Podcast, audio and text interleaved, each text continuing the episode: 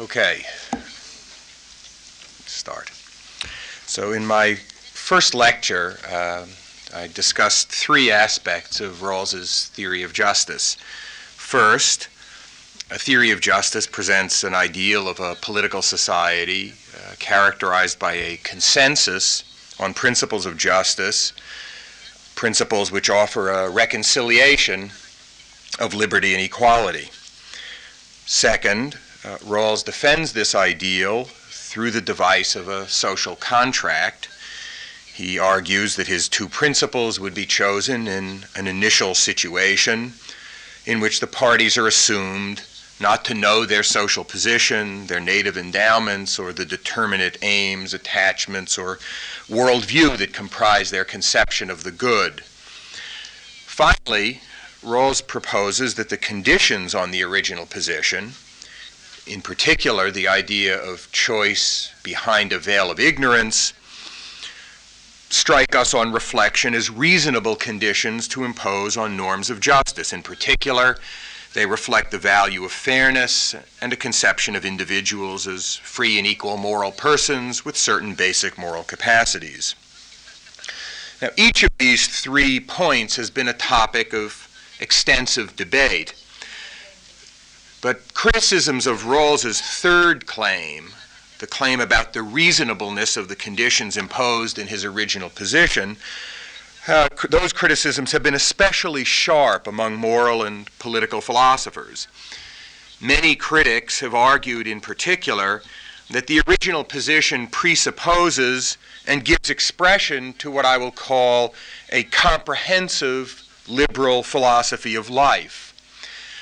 By a comprehensive liberal philosophy of life, I mean the view that individual independence and choice are not simply important political values, but that they are fundamental values that ought to play a governing role throughout our lives. According to the critics, then, only people who endorse such a liberal philosophy of life will agree that the original position is a reasonable way to address issues of political justice. Now, what more precisely is the basis for this criticism? Recall that our conceptions of the good, our ideas about what's of genuine value in human life, are placed behind the veil of ignorance when we choose principles of justice. This is a puzzling idea. Why are our broader views about the proper conduct and aims and ends of human life irrelevant in deciding about standards of social justice?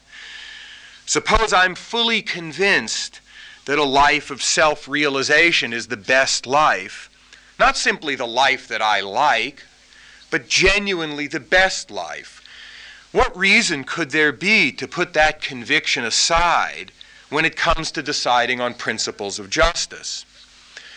One answer is that citizens in a pluralistic society cannot agree on principles of justice if the justification for those principles depends on a particular conception of the good. Peaceful cooperation requires agreement, and to arrive at an agreement, citizens must put aside, in Rawls's words, the contingencies that set them in opposition. But that answer won't suffice. Rawls's aim in a theory of justice was not simply to secure social peace. He was concerned with fairness.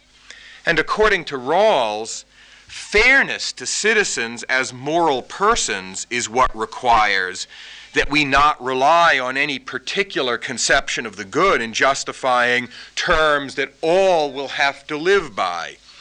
Instead, fairness demands, in his words, that the arbitrariness of the world be corrected for by adjusting the circumstances of the initial contractual situation. But this answer is puzzling in its own right.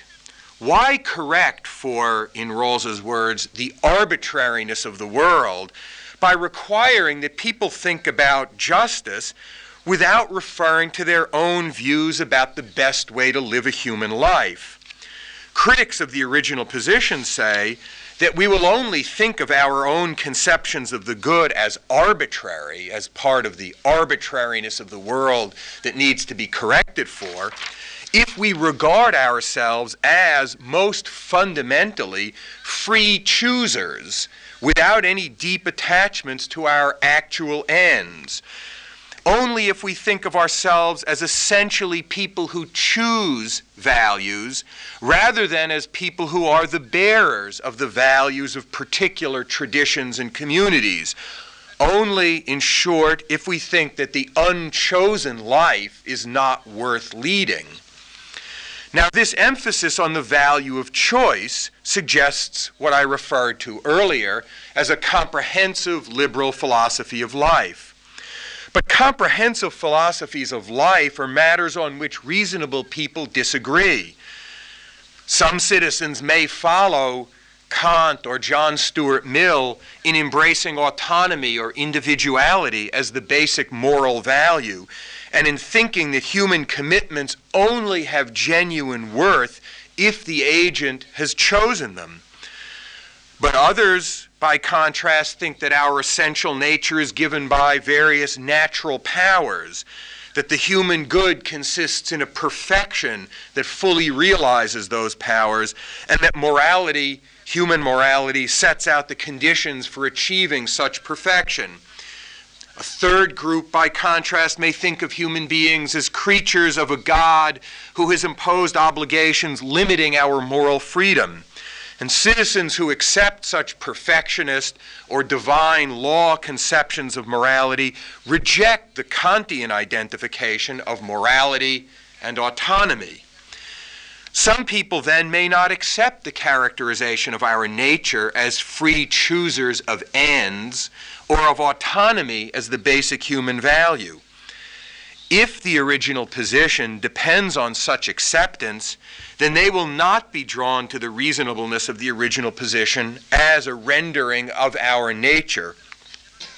The dependence of the original position on a specific philosophy of life would disqualify it from serving as a shared basis for establishing principles of justice in a pluralistic democratic society a society in which reasonable citizens disagree about liberal ideals of autonomy and individuality.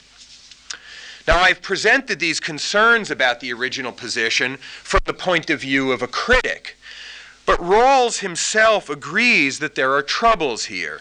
In his recent book, Political Liberalism, published in 1993, he says that the conception of a just society presented in a theory of justice is, in his phrase, unrealistic.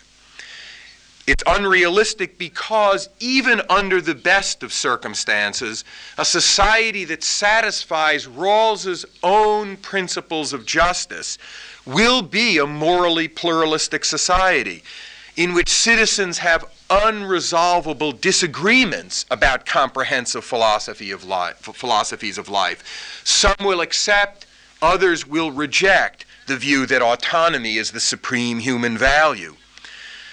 But the presentation in a theory of justice ties the original position to a Kantian conception of human beings as essentially autonomous agents, as beings who think of conceptions of the good as part of the arbitrariness of the world. Unless that tie can be broken, many citizens in a society governed by Rawls's own principles will endorse comprehensive moral views that lead them to reject the original position and the principles chosen there.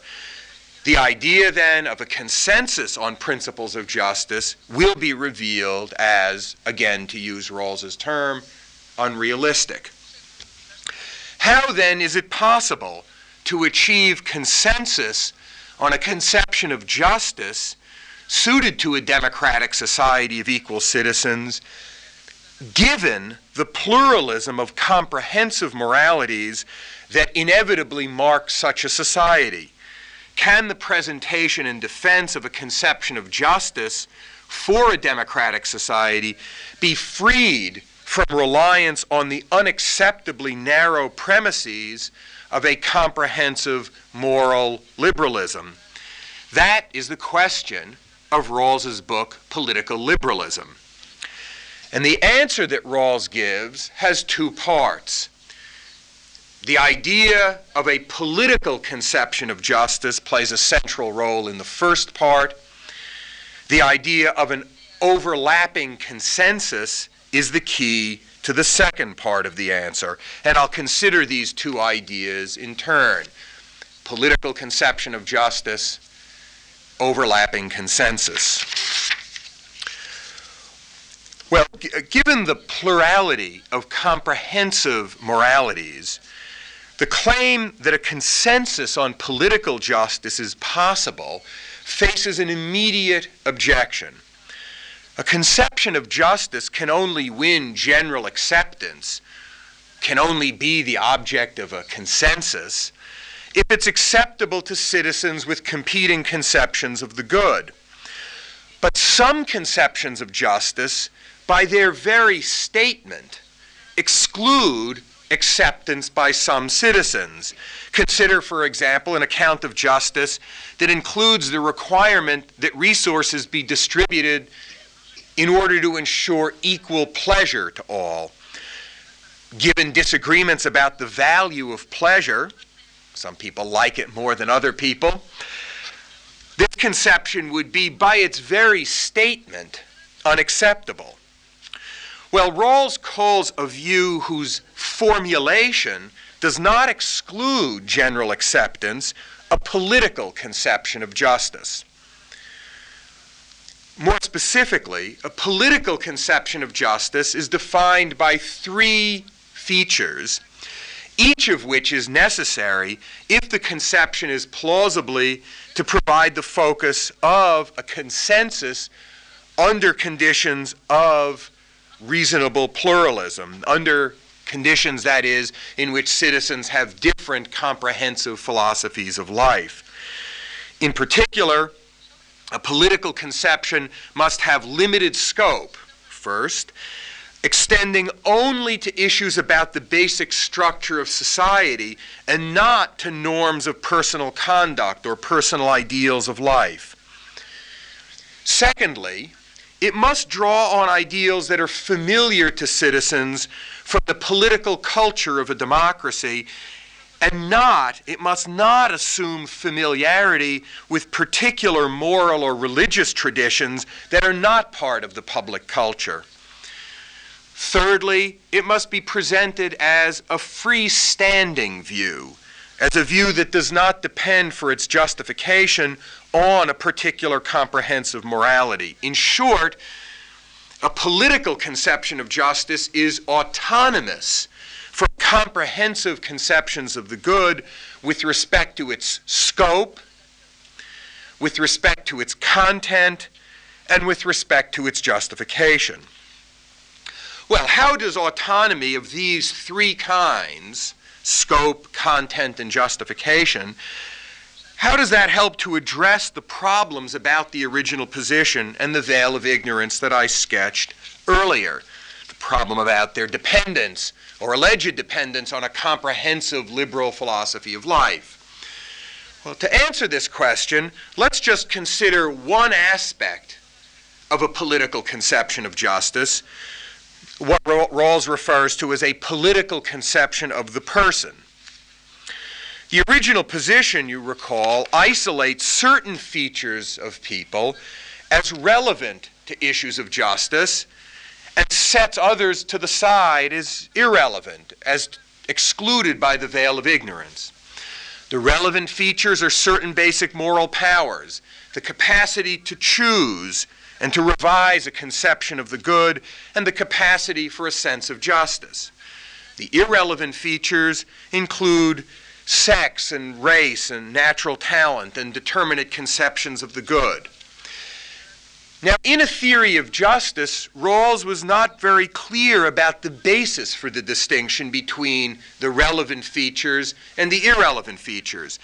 Sometimes he would refer to the irrelevant features as morally irrelevant, as if to say that the distinction between the relevant and the irrelevant was taken from a comprehensive moral doctrine, perhaps a Kantian moral philosophy. Sometimes he would refer to the irrelevant characteristics as contingencies, as though to suggest a metaphysical foundation for the distinction, as though these were in some metaphysical way accidental characteristics of human beings. And this unclarity contributed to the impression that justice as fairness, the doctrine in a theory of justice, was the political application of a comprehensive moral liberalism. Now, Rawls's political conception of the person also affirms that the capacities for a conception of the good and for a sense of justice are relevant to issues of justice, and that the irrelevant features include a person's sex and race and natural talent and determinate conception of the good. But the idea of a political conception of the person, part of a political conception of justice, clarifies the purpose of the distinction between the relevant and the irrelevant. The point is to present the conception of the person that will play a role in a political conception of justice. And so the conception of the person itself is to be political in scope, in content, and in justification. Therefore, irrelevant is not to be understood in terms of a general moral or metaphysical view but only as not meaning not important for the purposes of political argument. In particular, not important for the purposes of a political argument aimed at specifying principles of justice for a society in which members are understood as free and equal. And the term contingent ought similarly to be given a non metaphysical reading it ought to be interpreted to mean, again, not relevant to political argument. Rawls's thought then is that we can determine which features of people are irrelevant politically speaking, and hence to be placed behind the veil of ignorance, by systematizing and extending familiar ideas about the justification of political arrangements in a democratic society. Thus, we look to settled ideals and convictions about democratic institutions. For example, that we all have a right to liberty of conscience and participation. And we look to settled understandings about the justification of public norms in a democratic society, and we draw the distinction between the relevant features and the irrelevant features by noting the characteristics of people that play a role in those arguments. Recall now the objection that I mentioned earlier to the original position. The objection was that it rests on a comprehensive liberal philosophy of life, emphasizing the value of choice, a philosophy which sees the self as, in its fundamental nature, a chooser of ends and goals.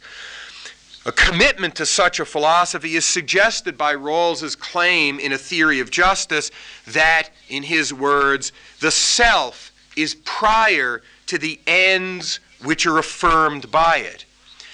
But with a political conception of the person available, we can interpret Rawls's idea of the priority of the self with respect to its ends in a restricted way.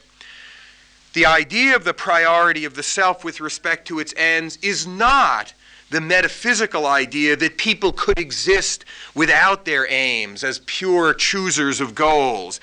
It's not that they could exist, in the words of critic Michael Sandel, as Kantian transcendent or disembodied subjects shorn of all empirically identifiable characteristics.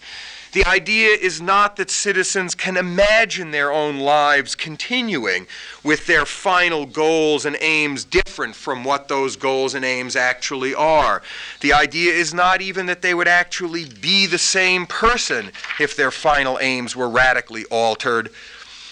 Nor is the idea that the aims of citizens are worth pursuing only if they've chosen their aims. Instead, according to a political conception of the person, citizens are prior to their ends simply in that no particular ends are obligatory from a public point of view.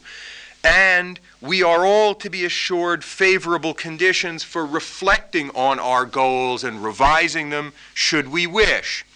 For example, a citizen may have religious obligations in virtue of her, her conception of the good. But those religious obligations do not have standing as public political obligations.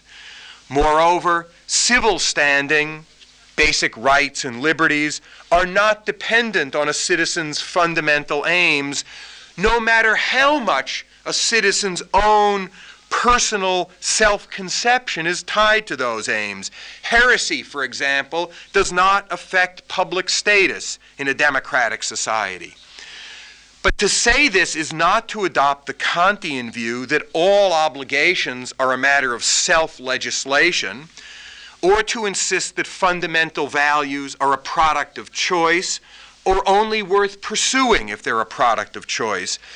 A political conception of the person does not state a position one way or another on these general issues about values and the conduct of life. The political conception is restricted in scope. It is only a statement about how citizens are to be represented for the purposes of political argument.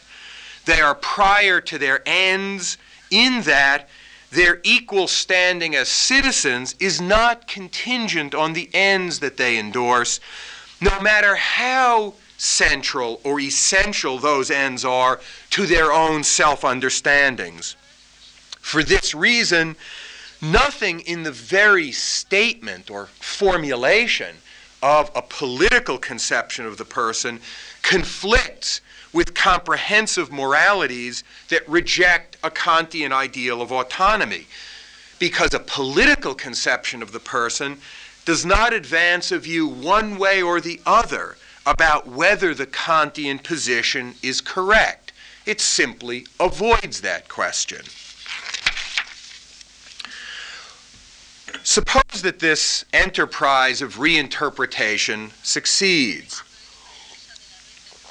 That is, suppose that an egalitarian liberal conception of justice can be formulated as a freestanding political doctrine, autonomous with respect to its scope and its content from any comprehensive moral doctrine. This would be an important step to securing political consensus under conditions of moral pluralism. But it would not suffice to answer the critics of Rawls's view. Why not?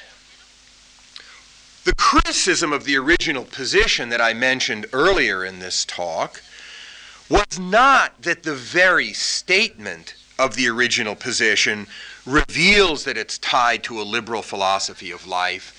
The criticism was that citizens would find the original position a reasonable device for settling on principles of justice only if they endorse a liberal philosophy of life. So even if the explicit statement of a political conception of justice is freed from an objectionable sectarianism, even if the, sta- the very statement of a political conception of justice is made independent of any comprehensive philosophy of life, it still may be acceptable or reasonable only to adherents of a single view or a narrow range of comprehensive moral doctrines. Take, for example, the claim that people with different conceptions of the good have the capacity to choose and to revise their conception of the good and have a fundamental interest in circumstances that, that enable them to revise that conception should they wish. These are elements of a political conception of the person, and these are aspects of the idea of the moral person which are available to agents behind the veil of ignorance. By presenting these as part of a political conception of the person, Rawls shows that these claims about our moral capacities are not simply equivalent to the idea that reflectively held convictions are the only convictions worthy of our allegiance. They're not equivalent to the idea that we are essentially choosers of goals rather than essentially servants of God. Nevertheless, we may only have good reason to accept the political conception of the person and the account of justice that goes with it if we endorse a comprehensively liberal philosophy of life. And it's th- at this point that the second important idea that I mentioned earlier comes in the idea of an overlapping consensus. The first idea was the idea of a political conception of justice.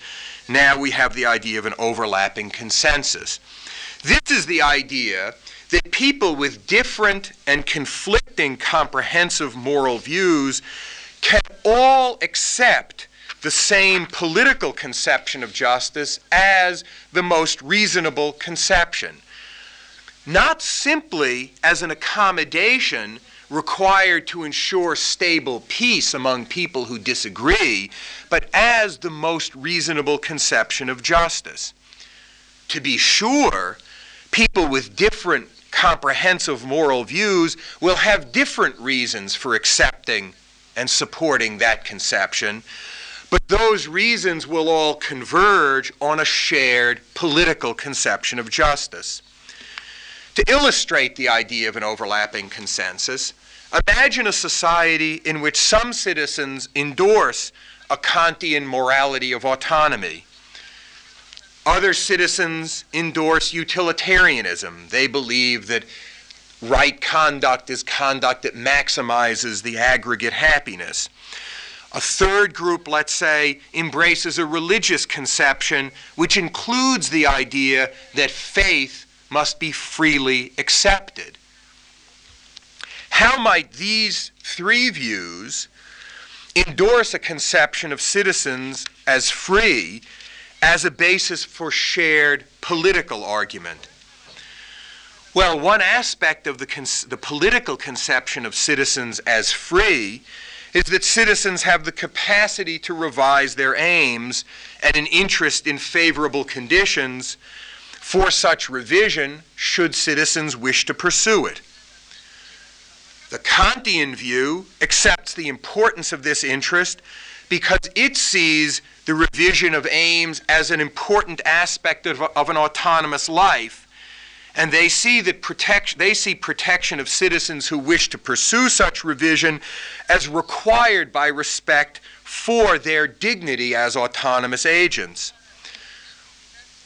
The utilitarian, by contrast, might endorse the interest in revising one's aims as a fundamental interest because true happiness, which for the utilitarian is the fundamental good, true happiness cannot be achieved except if agents are able to revise their aims.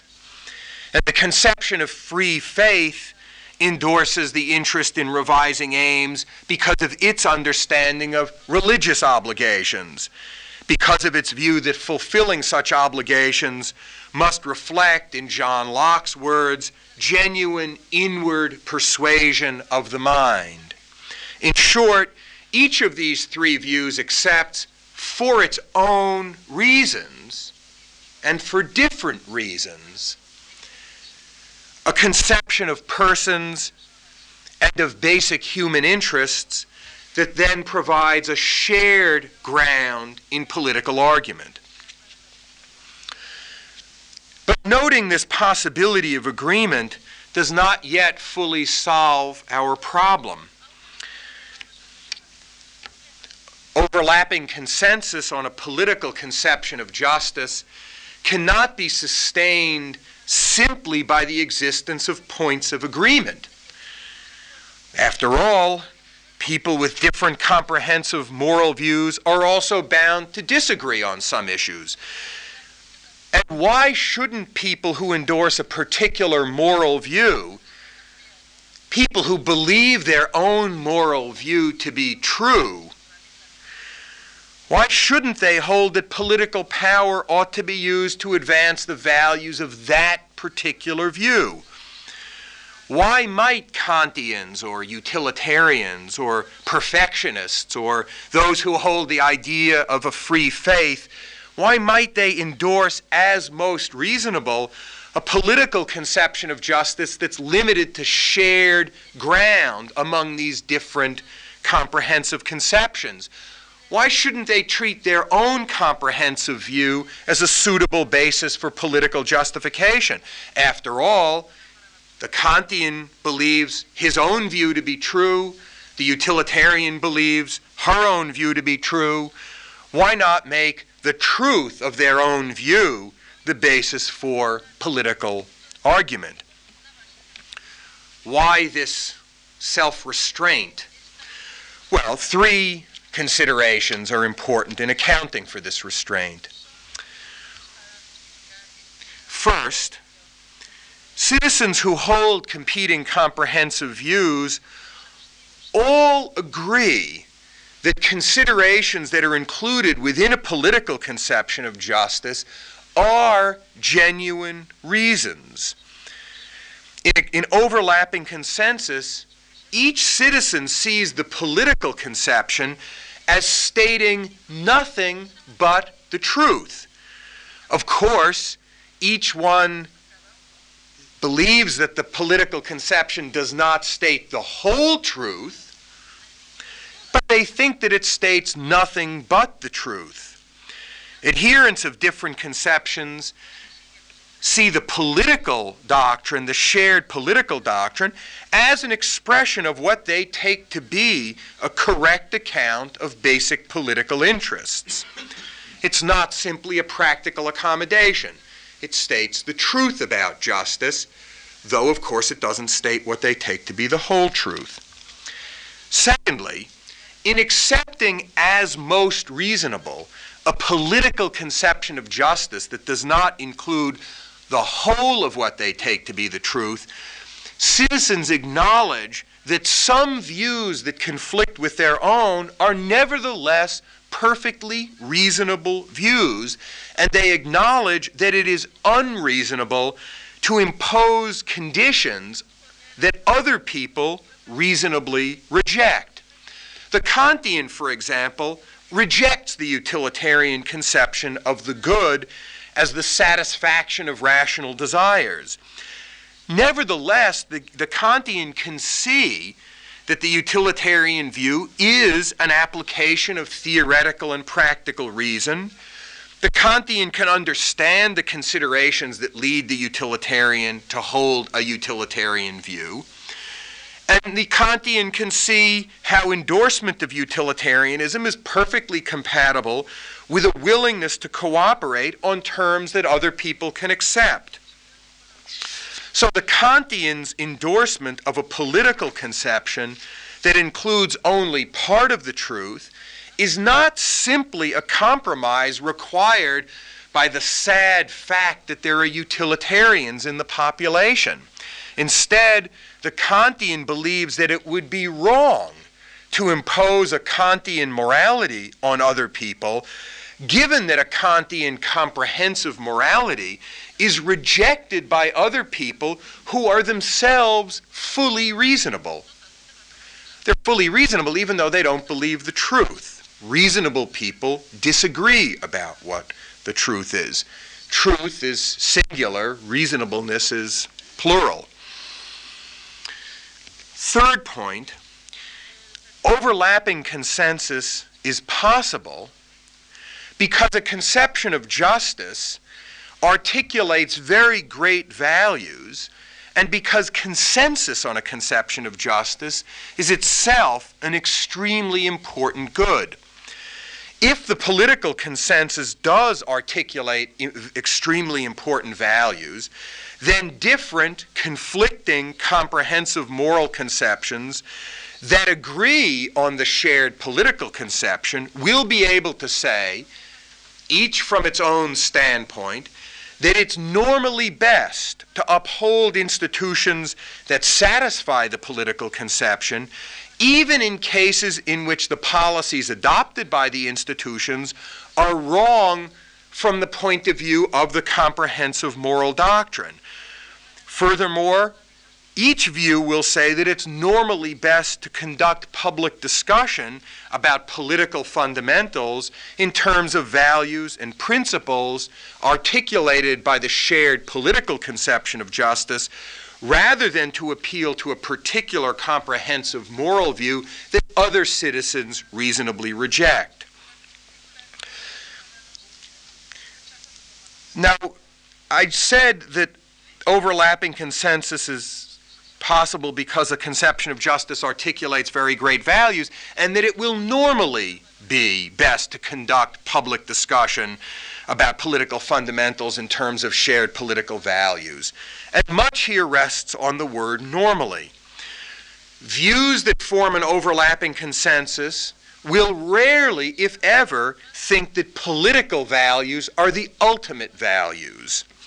And because political values are not widely regarded as the ultimate supreme values, civic breakdown is always possible. People who hold different comprehensive moralities may come to the view that their disagreements are more fundamental than their common points of agreement. Such fragility is the inevitable result of pluralism of comprehensive moralities. Despite this fragility, one can nevertheless hope that civic breakdown will not come to pass. And more immediately, the existence of limiting cases in which civic breakdown occurs does not imply that consensus is normally impossible or unattractive nor does it mean that operating on the shared ground provided by a political conception of justice is merely a practical compromise dictated by circumstance.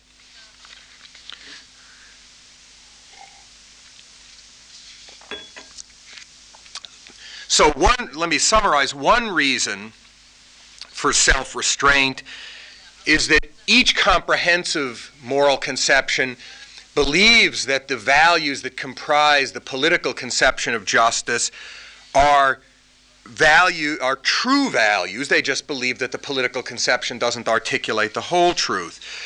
Secondly each conception believes that it's unreasonable to impose on other people who hold reasonable though different comprehensive moralities in the name of the truth there are reasonable disagreements, and it's unreasonable to impose on people who reasonably disagree in the name of one's own view, even if one thinks it's true. And finally, the values that comprise the overlapping consensus are extremely important values, which, under normal circumstances, can be expected to outweigh points of disagreement. So, an overlapping consensus appears then to be a coherent possibility. But is it really an attractive possibility? I've just been emphasizing that it requires a certain kind of public restraint, a self restraint in our public political argument. And someone might argue that such restraint imposes unacceptable limits on political discussion. According to such a critic, an overlapping consensus though possible, is not very attractive because it, in effect, takes comprehensive moral views as fixed and given and does not encourage the deeper agreement among citizens that might emerge in a political community committed to a more open ended, less restrained style of political discussion and criticism. Now, there are several variants of this concern. But I want here to focus on one variant that takes Rawls's idea of public reason as its immediate target. According to Rawls's idea of public reason, we are not to rely on our comprehensive conceptions of the good in political argument, at least when political argument is concerned with fundamental constitutional issues and matters of basic justice. Instead, we are to conduct political argument on the shared ground provided by political values and a political conception of justice. And the criticism that I want to explore rejects this limitation because, according to the critic, the restraints it imposes on political deliberation prevent us from achieving a deeper, more encompassing agreement than we can get via the idea of an overlapping consensus. In particular, the idea of public reason states that citizens should not, in the normal course of political argument, try to bring to the surface the comprehensive views of other citizens for the purposes of criticizing those views and the political implications that flow from them.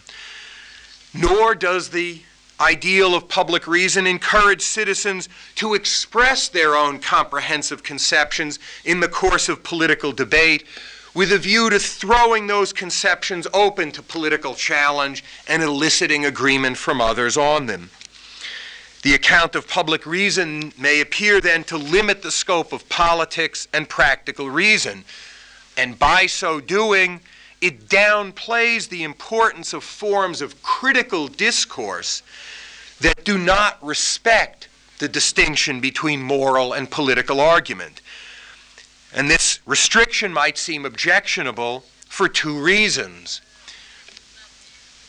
First, conceptions of the good may reflect traditions of injustice. So, a, a, consensus that assumes such conceptions without challenging them, that puts them behind a veil of ignorance or places them off the agenda in political argument, is for that reason a less compelling account of justice.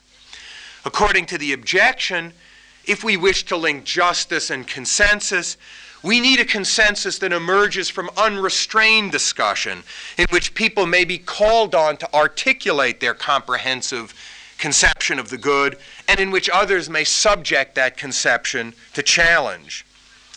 Furthermore, it might be argued that constricting the arena of public discussion, limiting its scope to what now can be shared, excludes constructive possibilities of consensus and community that might emerge from challenging received moral traditions. Opening up the public arena, dropping the limits of public reason, allows deeper challenges to existing conceptions of the good, thus permitting, according to the critic, a more expansive consensus to emerge, if only as an ideal possibility. Let me clarify the point of the objection by distinguishing two conceptions of the aim of critical discourse. According to one view, the point of critical discourse is to expose unreflective assumptions, thereby freeing ourselves from illusions and a false sense of coherence and necessity. This first conception neither expects nor hopes that such critique will generate a new and deeper consensus in which all previous views are understood merely as partial versions of the truth. According to the second alternative conception, critique serves as an instrument of consensus. Think of the first conception as associated, let's say, with Nietzsche, the second as associated, say, with Hegel. Instead of taking differences as fundamental and given, the second conception of critical discourse invites a more searching public debate about hidden interests, suppressed alternatives, and moral disagreements, but with the aim of transcending current conflict, not of deepening current conflict. Now, here I'm concerned only with the second line of thought with the rejection of the limits of public reason in the name of possibilities of more comprehensive agreement. by way of response, there are two essential points. First, a matter of clarification. To affirm the limits of public reason is not to deny the importance of more comprehensive critical discourse in which conceptions of the good are subject to challenge, to unmasking, to irony, even to ridicule.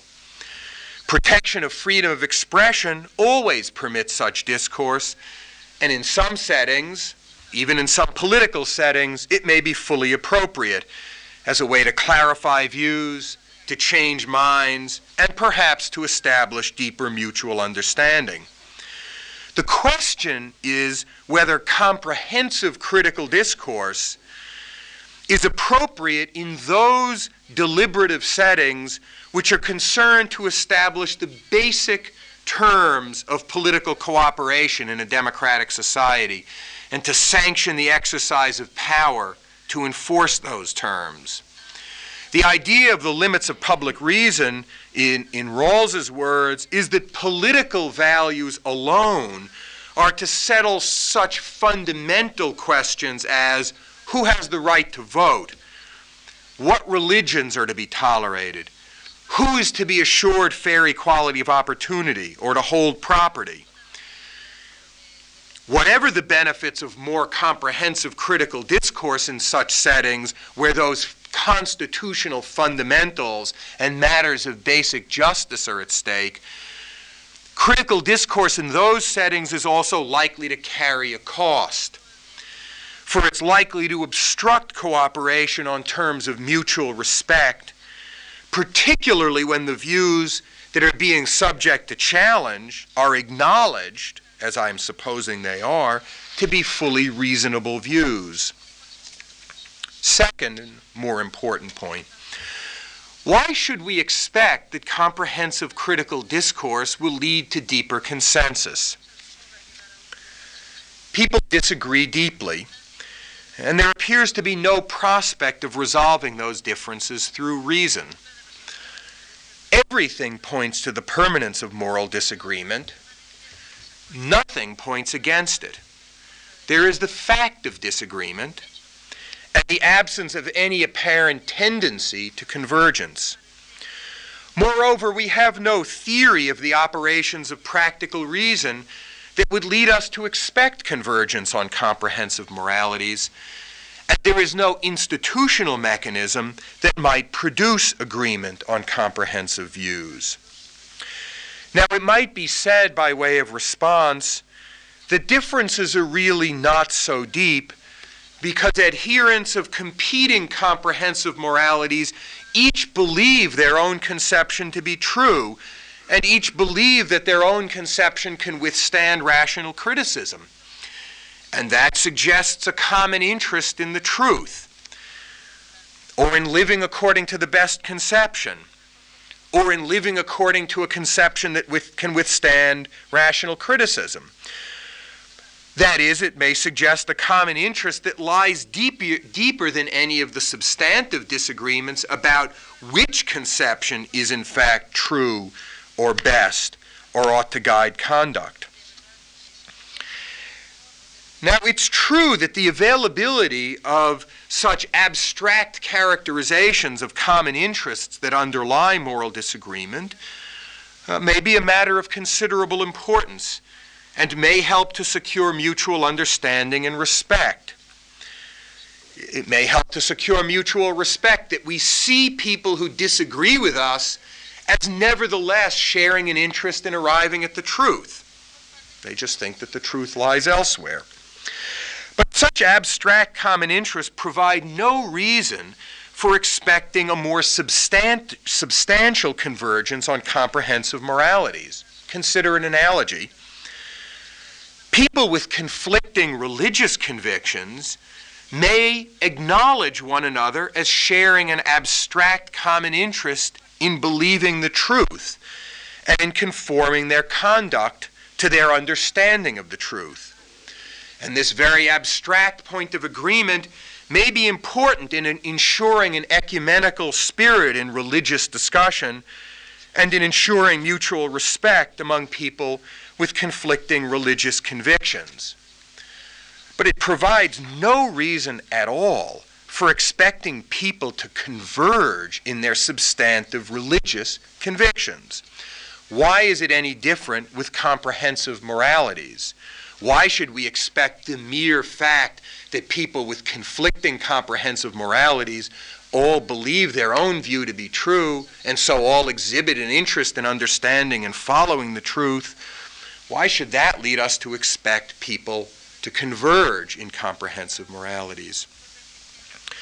For these reasons, then, I don't see the force of the criticism which claims that overlapping consensus and the limits of public reason impose unwanted restraints on political discourse. On the contrary, such restraints seem to be very much wanted restraints.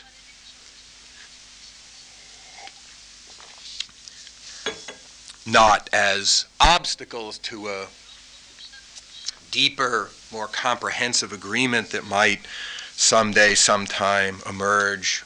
No reason to think that there is any such deeper agreement that might someday, sometime emerge.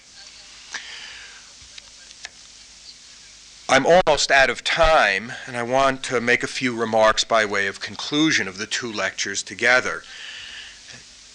By way of conclusion, I want to try to restate, in light of my remarks about Rawls's political liberalism, his ideas of overlapping consensus, political conception of justice, and public reason, restate what I take to be his original contribution to political philosophy.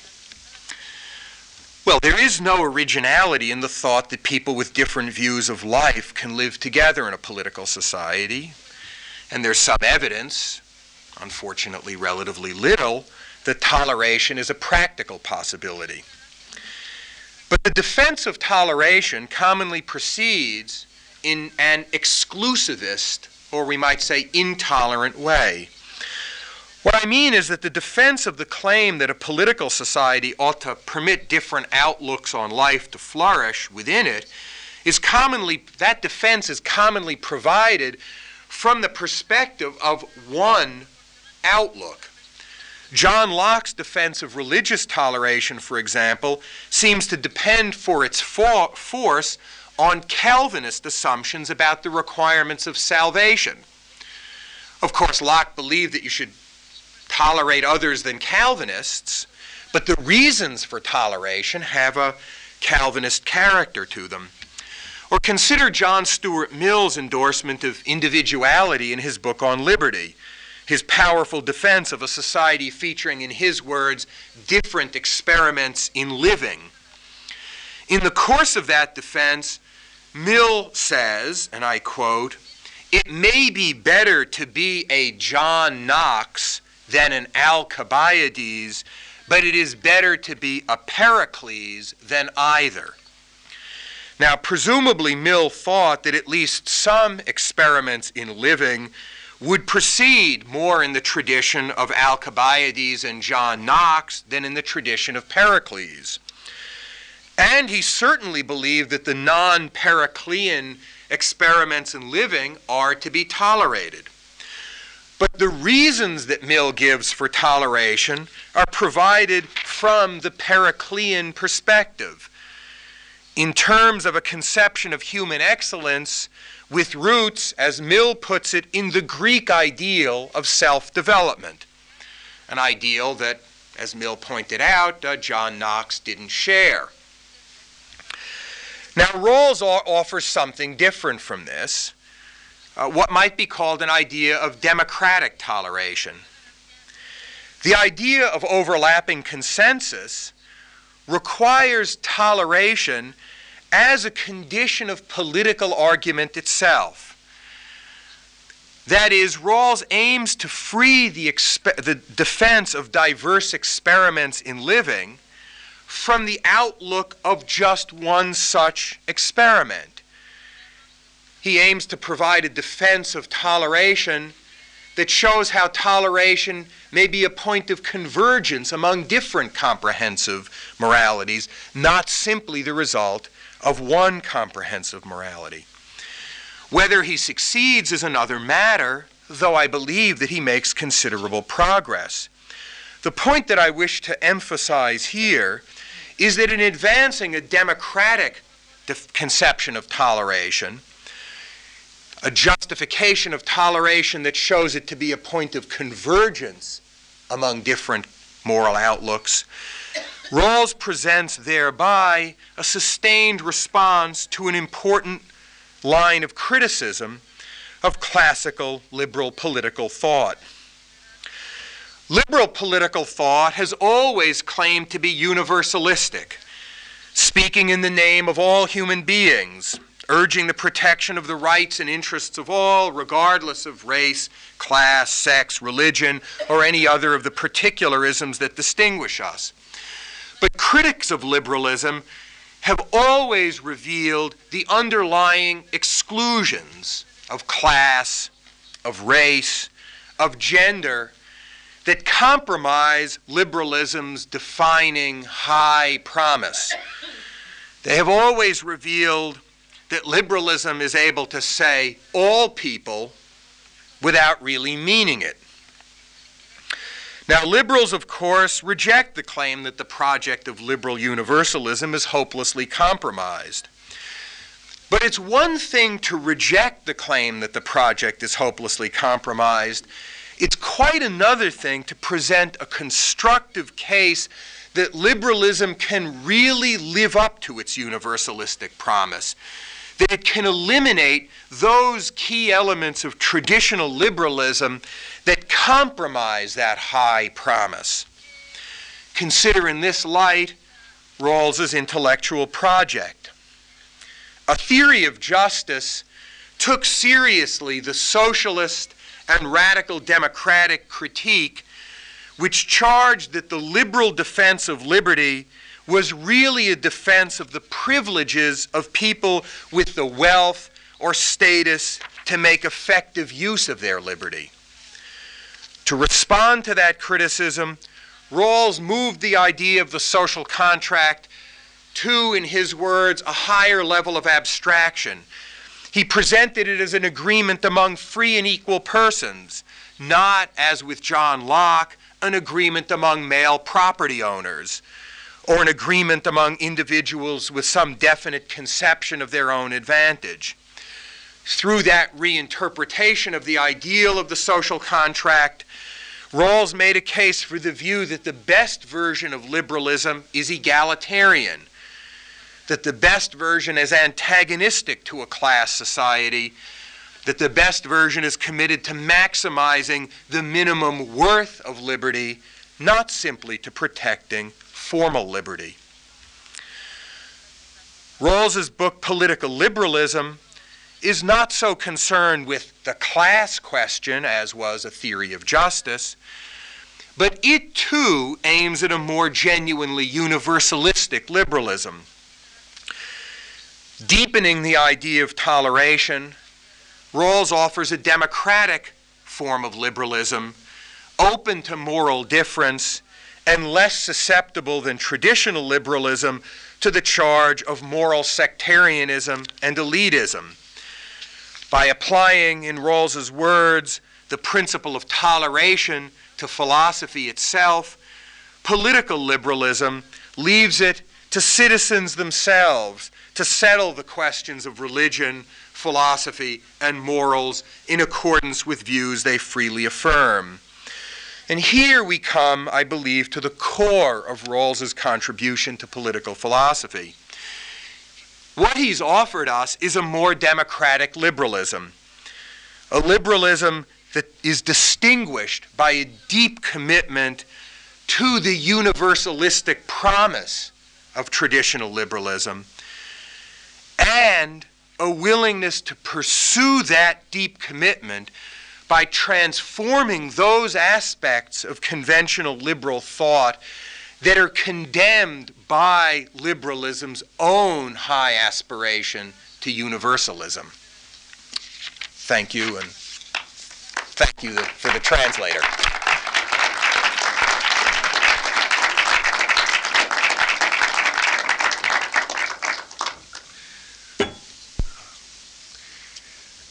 Questions?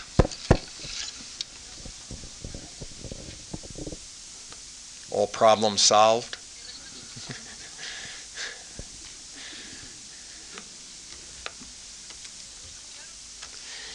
yes, Alberto.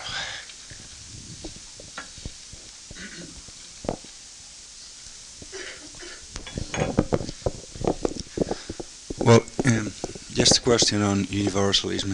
You, you, you, you've discussed long how liberalism as freed from, or uh, can achieve um, a more or deeper universalism within one society. I mean, Yeah. you have been talking about um, um, disagreements or deep uh, divisional people from different persuasions within one society, and uh, I, I wonder um, how does it work for people simply from different societies? Because in the in the first Rawls we we had some, uh, at least. Uh, first steps towards universalism in the sense that he had one universal conception of justice that he divided in general and special, and perhaps he, he was typical liberal in saying that he didn't mean uh, to. He, he, he said he was um, talking to all person, and he didn't mean it when he separated underdeveloped countries for a general conception and more developed countries for a special conception. But at least he had some arguments for preferring one or another, which were more or less based on some universal features of humans, like rational, economic rationality, marginal values, liberties, or so on and so forth. Well, but in this case, I think what uh, I think that what he says in political liberalism, he simply says that well, different peoples have different political conceptions of the person, and hence different conceptions of justice. So, I mean, how how how how can it be that um, a, a conception of justice that now explicitly want to um, have its roots in consensus, in something which is so culturally dependent, pretend to still be universal? I'm, I'm not talking of universalizing in the sense of becoming international or relations, but yes. yeah. Um,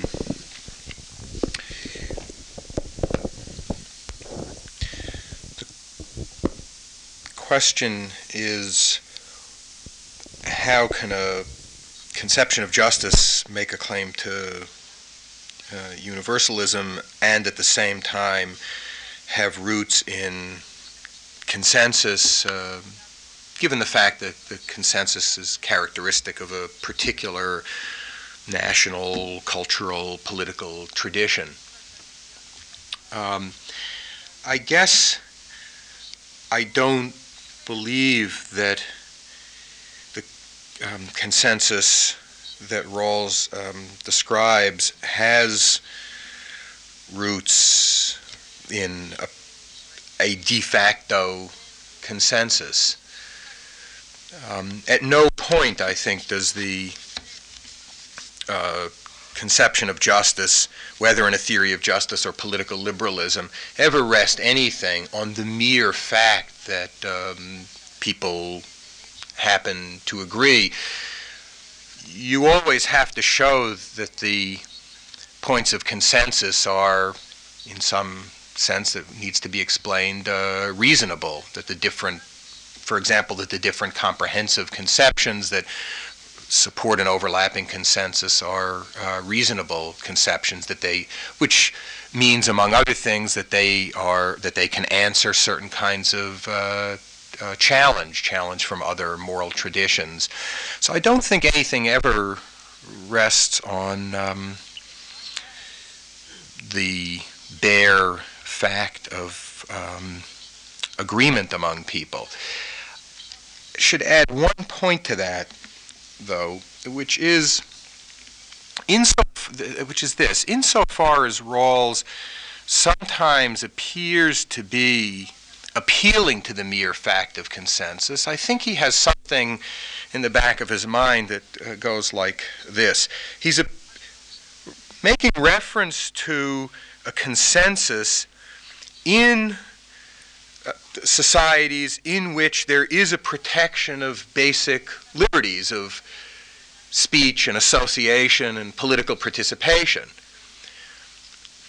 And what that means is that if you do have an agreement, let's say you do, if you do have an agreement in such societies about certain fundamentals, that's an agreement which has itself withstood critical challenge. How do you know it's withstood critical challenge? Well, by the fact that the societies in which it exists are societies in which basic liberties of speech, association, and participation are protected.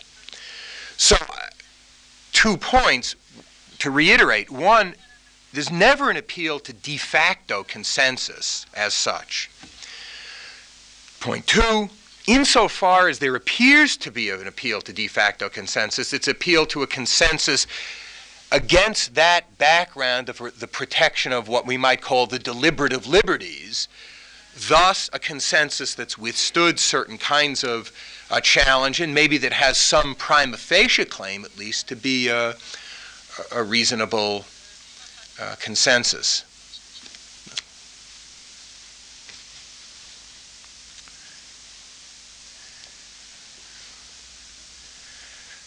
Just I, I I don't know if you, I, I wrote a paper about um, two years ago called "Moral Pluralism and Political Consensus." I guess it was about three. Oh, came out about two years ago, um, which was more or less on this point. Um, I think it was persuasive.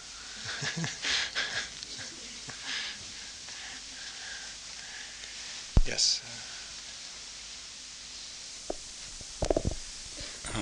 No pensaba realmente hacer ninguna pregunta, pero eh, para animar un poco la exposición de que lo felicito nuevamente, solamente para mm, especificar un poco el tema. Eh, podríamos calificar de un neoliberalismo, el de John Rawls, por ejemplo, eh, muy cercano a, a la socialdemocracia, a la filosofía de la socialdemocracia, considerando esos puntos básicos de universalismo, consenso y tolerancia, por ejemplo, en primer lugar. Y en segundo lugar, eh, ¿por qué tanto hincapié, por ejemplo, la tolerancia democrática hacia las religiones, hacia las diferencias de opiniones? Nada más, gracias. Yes. Um,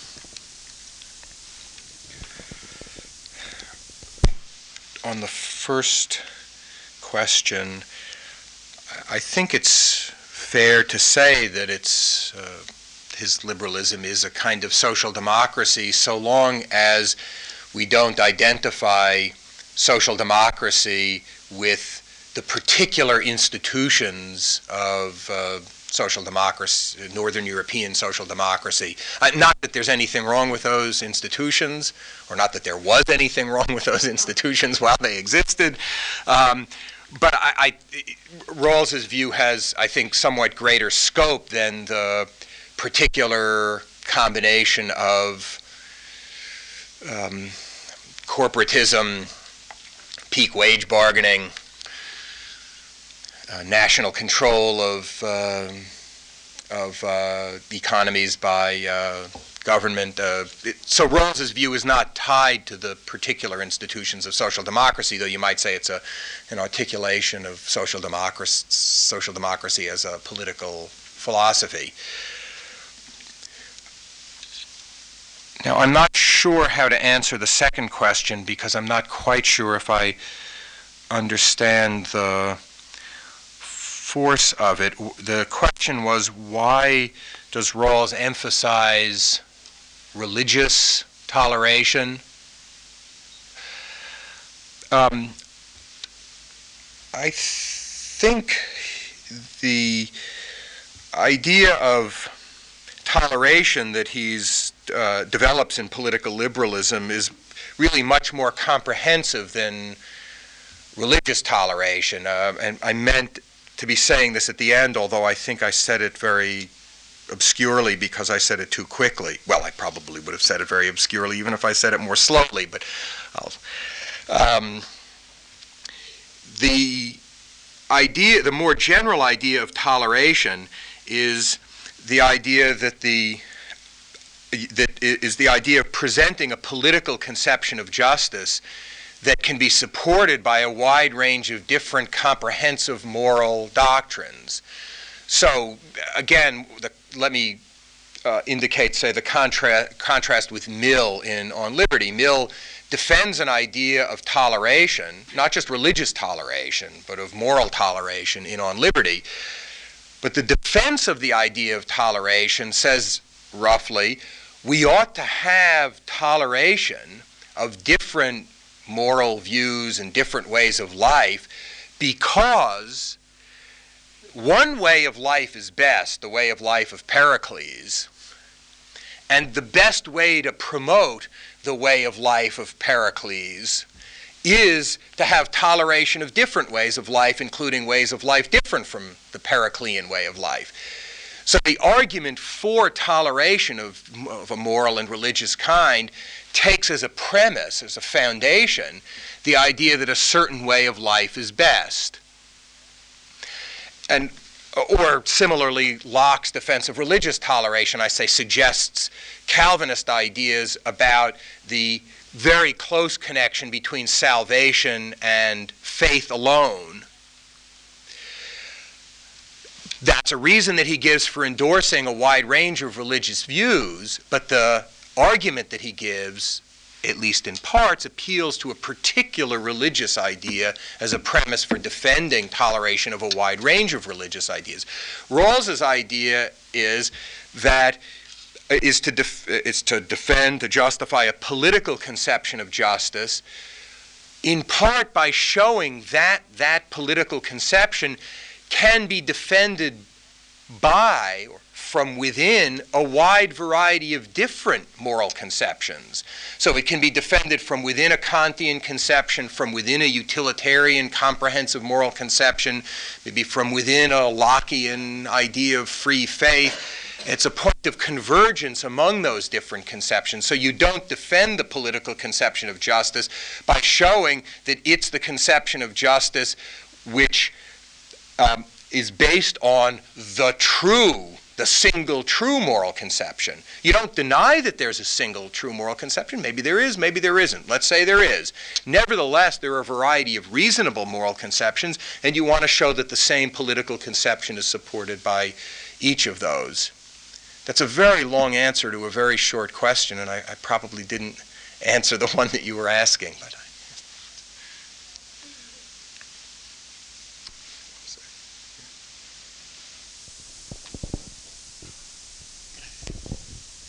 eh, está más cerca Rawls de, de los que están partidarios del estado del bienestar o del welfare state o de los que opinan que el estado debe mantenerse al margen de, de la participación económica y de los de factores de esa índole.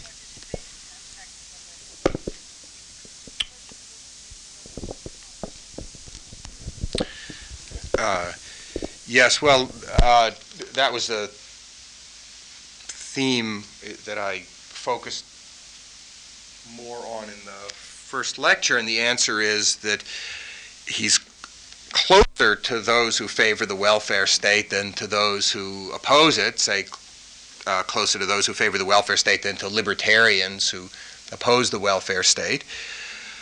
Um, but as in my remarks in response to the previous question, uh, I want to emphasize that Rawls's political philosophy, his principles of justice, are not tied to the particular institutions that uh, we've come to know as the welfare state, and certainly not tied to the specifically uh, American form of the uh, welfare state. Not that he would condemn that, but th- his view certainly isn't um, wedded to that. And I would say that Rawls Rawls's view would be more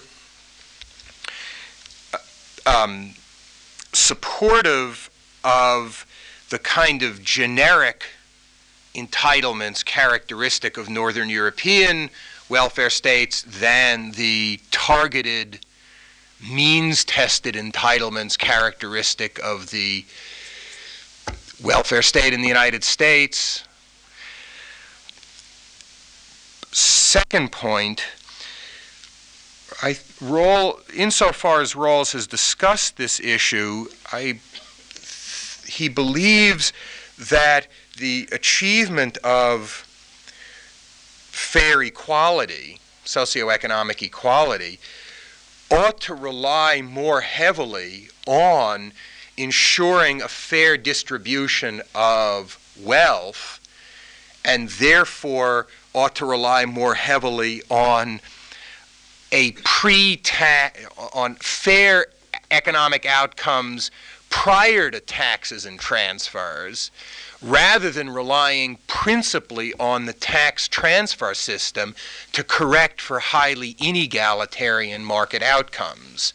So the the state ought to make sure that there's a fair more a fair distribution of wealth than let the distribution of wealth be whatever it is, let it be highly unequal, and then let the tax and transfer system come in and try to correct market outcomes very sharply. And, and that's because he believes, very, very plausibly believes, that it's very hard for the state to correct, to move you from a very unjust distribution of market income to a just distribution of final after tax, after transfer uh, income.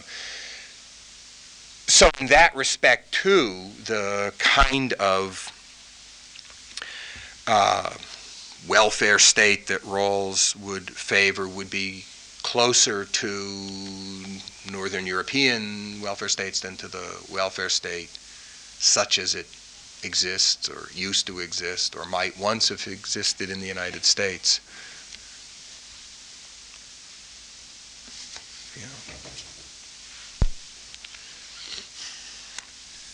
Well, I have to. Um, I shouldn't be saying this, but I have many problems with Rawls's latest book. I have quite a lot of problems. I'd like to um, discuss some of them with you. Mm-hmm. The first is concerning um, overlapping consensus. Um, I think the term is marvelous uh, because it's so symbolic. Um, but on the other hand, this one element about the uh, idea of overlapping consensus which strikes me somehow. In a certain sense, Rawls seems to imply that we would agree on certain fundamentals on moral grounds. Um, it's the same as stating that uh, in a certain way, and you've just uh, said it, in a certain way, people coming from different comprehensive moral views but agree on a certain moral content, you know, that moral content that in a certain sense allows the participation in a, in a, in a public culture, right? But um, isn't it, um, doesn't it go somehow against uh, the intuitive idea that people agree generally on that kind of norms on uh, prudential grounds? Um, because I have problems with the with the with the whole concept of comprehensive moral theories. Mm-hmm. I mean, if you if we forget, you know, uh, our colleagues, people writing with us about those subjects, who is a Kantian in real life, who is an utilitarian in real life, well, who's a Catholic in real life? I mean, uh, as a comprehensive morality. I mean, we, we live in a, in a supposedly yeah, Catholic country, and we have together with Italy, we have the highest birth control in the whole world, right? And that's um, um, that's an obvious fact. I mean, yeah. it's not comprehensive; it's yeah. part of yeah. a moral theory. So I think there are a lot of what I would call um, um fragmented moral yes. moral positions. So in that sense, uh, if we have a fragmented self, I think that's that's a real problem about um, our societies. How can we try to unify ourselves